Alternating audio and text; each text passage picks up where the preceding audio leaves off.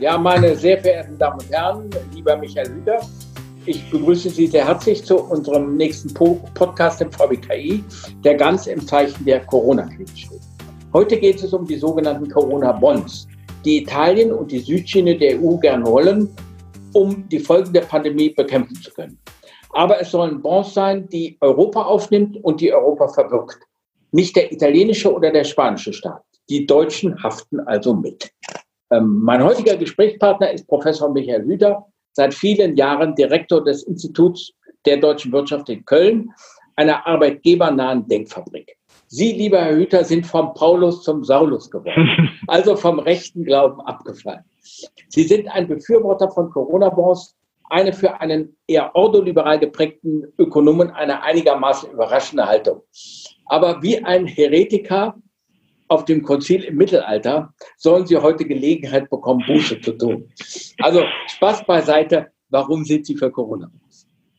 Weil Corona-Bonds keine Euro-Bonds sind und keine Schuldenvergemeinschaftung äh, meinen. Denn das, was ja immer mit diskutiert wird und erinnert wird, war die Lage vor äh, zehn Jahren, acht, neun Jahren, eine Staatsschuldenkrise. Und da gab es so Vorschläge, dass man die Bestandsschulden, die Bestandsschulden der Mitgliedstaaten der Eurozone bis 60 Prozent des jeweiligen Bruttoinlandsprodukts war so eine Idee zusammenpackt und durch eine europäische Anleihe durch einen Eurobond refinanziert. Das in der Tat war Schuldenvergemeinschaft. Es ging von Anfang an darum, die Bestandsschulden anders zu finanzieren mit einer sozusagen Gemeinschaftsanleihe und damit äh, die Haftung entsprechend zu verteilen, aber auch äh, andere Länder an der guten Bonität der stärkeren Nordländer zu beteiligen.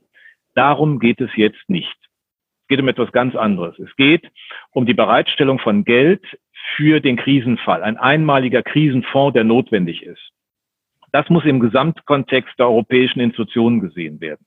Die Europäische Zentralbank hat schon getan, was sie tun konnte. Mit dem PEP-Programm, dem Pandemic Emergency Purchase Program, hat sie 750 Milliarden bereitgestellt, mit dem sie an die Grenzen ihres, äh, ihrer Handlungsspielräume geht. Denn sie will erreichen, dass ähm, nicht wegen der Pandemie Risikoprämien für einzelne Staaten ansteigen. Das ist für Südstaaten auch gewesen und das hat sie damit auch eindämmen können.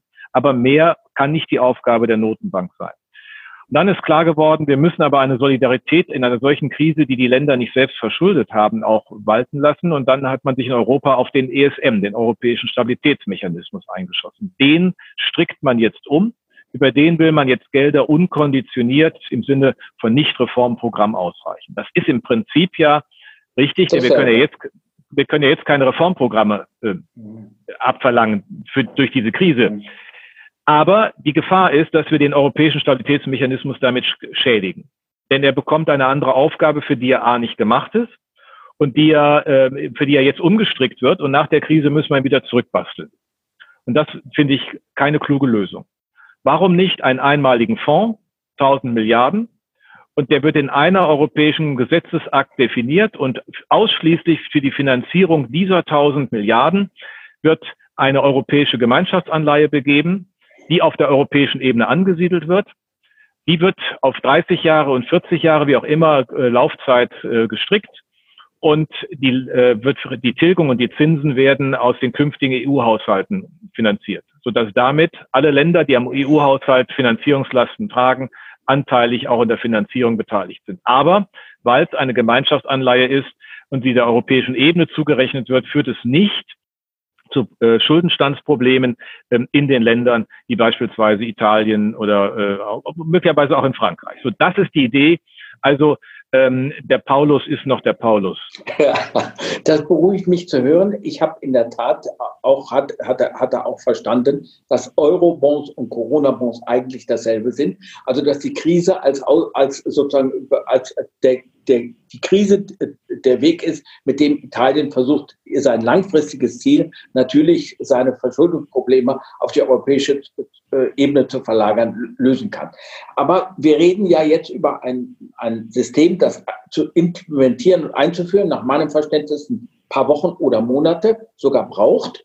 Und im Moment hat Italien einen starken Refinanzierungsbedarf um sein Gesundheitssystem in Ordnung zu bringen und die Corona-Folgen zu bekämpfen. Wäre es nicht viel besser, wenn wir, sage ich mal, beispielsweise durch eine Aufstockung des EU-Etats dafür sorgen, dass die EU das Geld direkt an Italien oder an Spanien ausreicht, weil am Ende des Tages reden wir über Schulden und nicht über direkte Zuwendungen, weil Schulden haben diese Länder ja schon genug.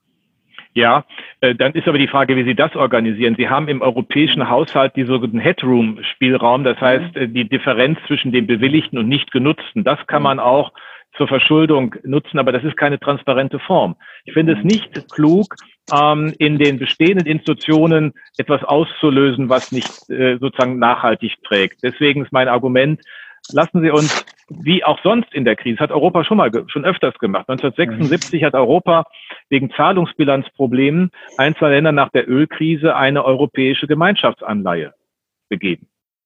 Äh, das war ein einmaliger Rechtsakt. Das war auch ein einmaliges Volumen. Das hat überhaupt gar keine äh, Nachfolge äh, und, und Nachahmeffekte gehabt. Und genauso wäre es hier auch. Und das ist auch kein Argument, dass das nicht schnell ginge. Denn technisch kann das natürlich der ESM abwickeln. Das ist aber nicht die eigentliche Frage, denn äh, die können das, die haben die Leute. Das kann auch Brüssel nicht. Brüssel kann nicht diese Organisation organi äh, leicht über den Kapitalmarkt äh, in Gang setzen. Also die können technisch beauftragt werden, aber was mir wichtig ist, nicht die Anreizstruktur und die Grundidee des ESM jetzt verändern, ah, ja. der für künftige Staatsschuldenkrisen gedacht ist, damit wir dann ein Schwert haben, ein scharfes Schwert haben, sondern du bekommst Geld, aber nur wie 2015 in Griechenland, wenn du entsprechende Auflagen dann auch erfüllst. In der Reform deines sozialen Sicherungssystems, was auch immer da notwendig erscheint, in der Optimierung der Verwaltung und was weiß ich. Darum geht es aber jetzt nicht. Es geht um eine einmalige Hilfe und wir brauchen eine kluge Finanzierung. Deswegen hat es überhaupt nichts mit Schuldenvergemeinschaftung zu tun, sondern es, die Ausgangsfrage ist, wie viel Geld brauchen wir, was müssen wir überhaupt mobilisieren, damit es trägt und wie finanzieren wir es. Und das kann schnell gehen ich sehe überhaupt nicht das Argument von Olaf Scholz, dass es Zeit braucht. Denn wie lange hampeln die jetzt schon mit dem ESM rum? Das dauert ja auch alles Zeit. Der ESM mhm. kann relativ schnell Anleihen begeben.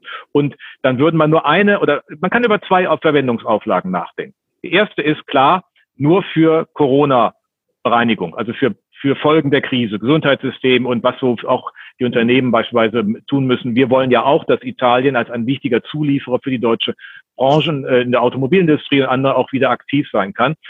Und das Zweite, was man überlegen kann, dass man sagt, pass mal auf, ähm, in Italien habt ihr eigentlich viel mehr Möglichkeiten, eure Schulden selbst künftig in den Griff zu kriegen. Ihr habt hohe private Vermögen. Also man könnte ja einen Deal machen und sagen, wir sind bereit, diesen Hilfsfonds mit Gemeinschaftsanleihen zu refinanzieren und ihr nutzt danach die Zeit, mal über eine Vermögenssteuer, Vermögensabgabe, über Anleihen ähm, das private, hohe private Vermögen in Italien zur Milderung des Schuldenstandes der, ähm, des Staates in Italien zu nutzen. Ich glaube, äh, dann käme da ein bisschen äh, Drive rein und es würde möglich machen, dass man die, ähm, die, die Schieflage dann auch mit diesem Instrument mal gleich mitverhandelt. Wenn man sich allerdings die Geschichte der, der, der italienischen Demokratie seit 1945 vergegenwärtigt, ist die Erwartung, dass die italienische Regierung sozusagen ihre eigenen Bürger in Anspruch nimmt, um die Verschuldung des Staates zu, zu, zu lindern, ist ich, na, naiv ist das falsche Wort, sehr optimistisch. Ich würde sagen, es ist eine sehr optimistische Annahme, ja. ähm, weil wir haben ja, und das, deswegen verstehe ich ja ein Stück weit das Unbehagen in Deutschland. Wir haben in Deutschland eine im europäischen Maßstab nicht besonders wohlhabende Bevölkerung und einen relativ wohlhabenden Staat. In Italien ist die Situation genau umgekehrt.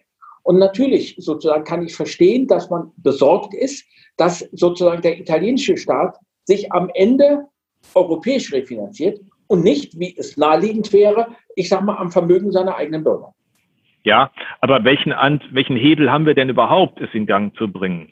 Ähm, den größten Hebel dafür auch in Italien mal Bereitschaft äh, zu erwirken, haben wir doch, wenn wir selbst mal über unseren Schatten springen und uns nicht einklemmen in einer Vergangenheitsbetrachtung, die nicht nach vorne weist. Denn auf der, wir müssen ja auch den Preis sehen, wenn wir es nicht tun. Wir haben Italien immer als ein Land erlebt, das im hohen Maße die europäische Integration unterstützt hat.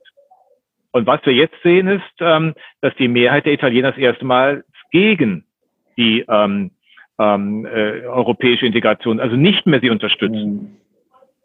Ja, ich bin bei Ihnen, äh, insbesondere wenn man so lange zögert, bis man dieses Zugeständnis macht, bekommt man am Ende keinen politischen Preis mehr dafür. Also die, die Großzügigkeit früh und nicht, ähm, wie es scheint, gezwungen und ganz zum Schluss.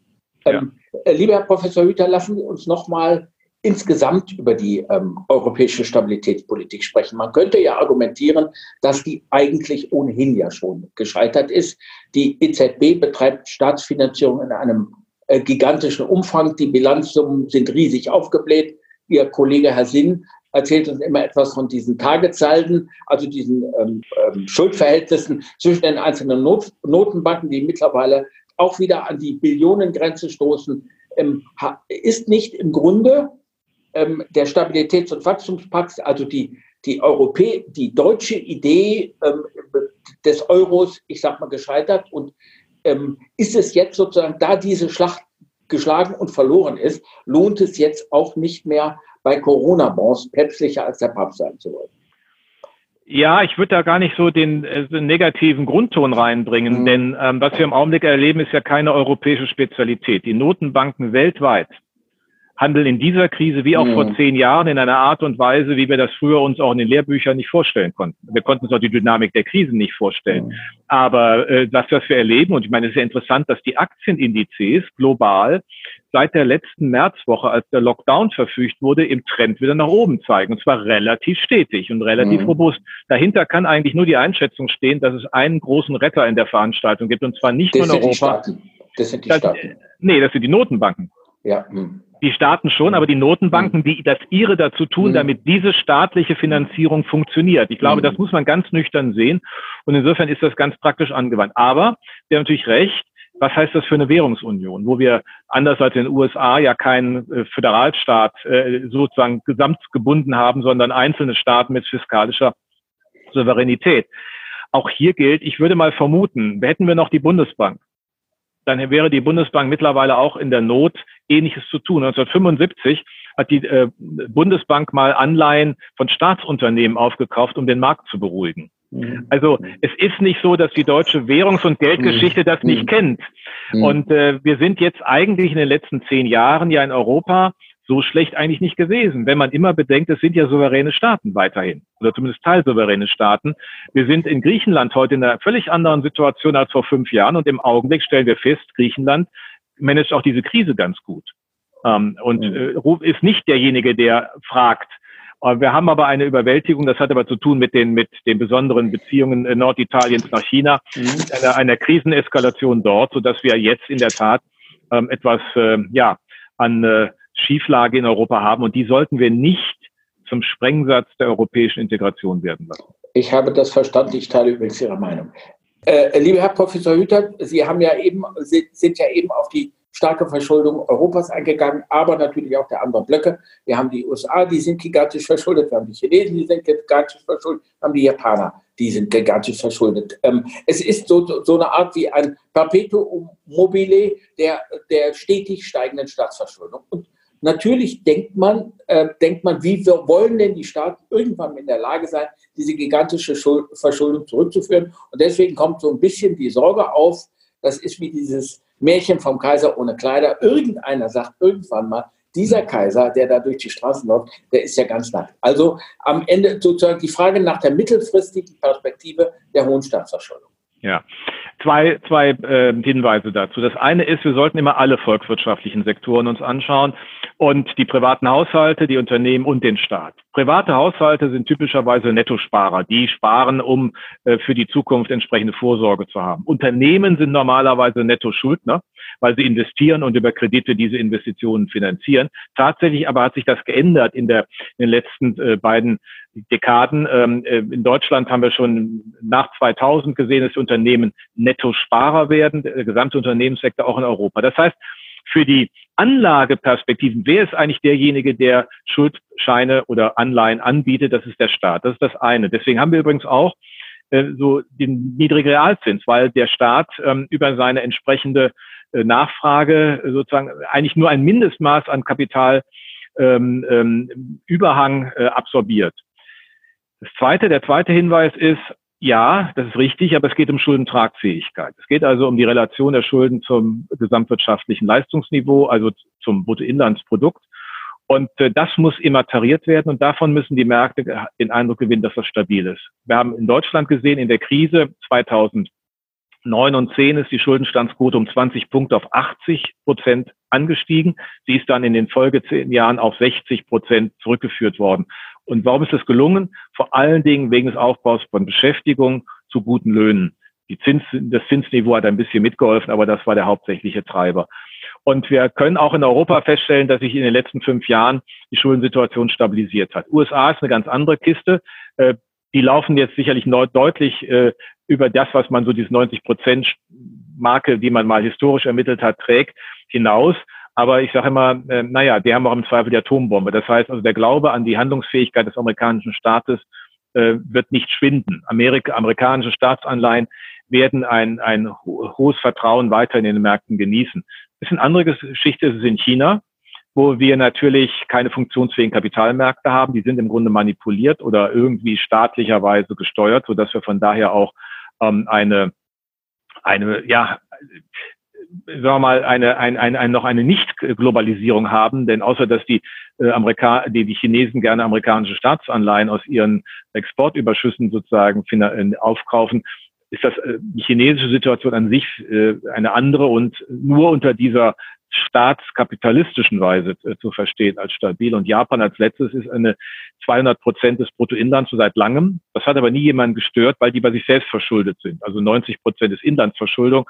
Das heißt, die Japaner äh, haben eigentlich nur ein Generationenproblem, weil irgendwann kommen ja mal die, die dann die Papiere verkaufen und dann ist die nächste Generation kleiner. Also die haben da ein Verteilungsproblem zwischen den Generationen. Und so, wenn man das ein bisschen so abschichtet, glaube ich, äh, sortiert es sich. Aber klar ist, wir werden nach der Krise zu fragen haben, wie handlungsfähig sind die Staaten. Das ist die eigentliche äh, Herausforderung. Und vor allen Dingen verbindet sie sich dann mit der Frage, wie dynamisch ist eine Volkswirtschaft, wenn sie aus dem Lockdown kommt oder überhaupt eine Globalisierung. Lieber Herr Hüter, meine letzte Frage, die steht auch, die schließt an die an, an, an die letzte an. Sie haben ja, finde ich, sehr interessanterweise ausgeführt, dass wir die Verschuldungssituation ja nicht nur von der Staatsebene sehen müssen, sondern auch die private Verschuldung und die Unternehmensverschuldung. Sie haben vor einigen Monaten, kann auch schon ein Jahr her sein, ja auch sozusagen von einer Abkehr der Schuldenbremse ähm, mhm. äh, für Deutschland plädiert, haben gesagt, wir haben eine riesen Investitionsschau in der Infrastruktur, in der Bildung, in der Digitalisierung. Warum ähm, binden, wir uns der, binden wir uns in dieser äh, Gesamtlage derartig, zwängen wir uns sozusagen ein und wir haben äh, eigentlich für eine Abkehr von der Schuldenbremse und für, ein Investitions, ähm, für eine Investitionsoffensive geworben. Ähm, kann man das in diesem Zusammenhang auch sehen? Ja, das ist auch in diesem Zusammenhang äh, zu sehen. Allerdings natürlich vor ähm, Krise, sondern äh, im Blick auf die Kapitalmarktsituation, die sich in den letzten zehn Jahren ergeben hatte.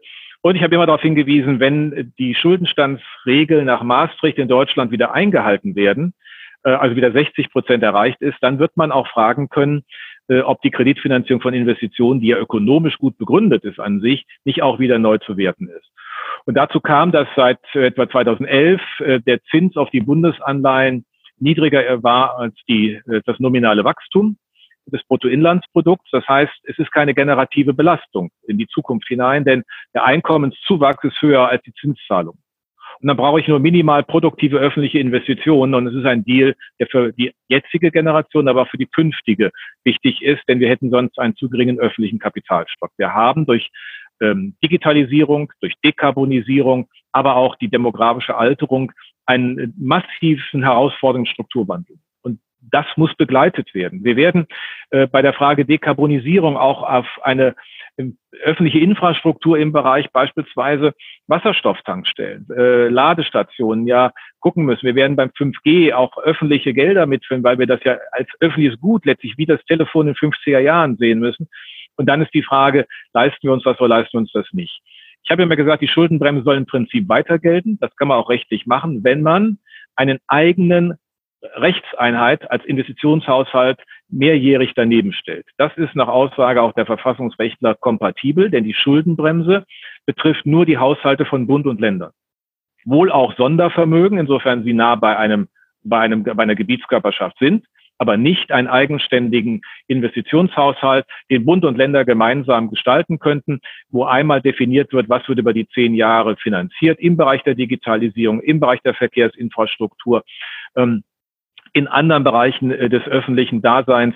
Und äh, das wird finanziert über eine Bundesanleihe. Man könnte die auch schon jetzt sozusagen das gesamte Volumen als Bundesanleihen, also immer vor der Krise gedacht, begeben. Äh, Nullzins, legt das beiseite, legt es vielleicht sogar in Aktien zwischendrin an, in Unternehmenswerten und holt es immer raus, wenn man in Jahresscheiben das finanziert. Dann hätte man äh, auch die, die, die Stabilität des Kapitalmarktes sozusagen vorangenommen. Also das war das Argument und das war die Idee. Äh, wir sind jetzt unter anderen Bedingungen. Wir werden uns nach der Pandemiekrise, wenn wir sehen, ein bisschen sehen, wo wieder Boden ist und wie sich das wieder organisiert, natürlich zu fragen haben, wie kriegen wir wieder Wachstum hin? Und äh, es werden viele private Investitionen nicht stattfinden, weil Unternehmen auch verunsichert sind, weil sie die Kapitalstärke nicht haben, weil Vermögen vernichtet wurden.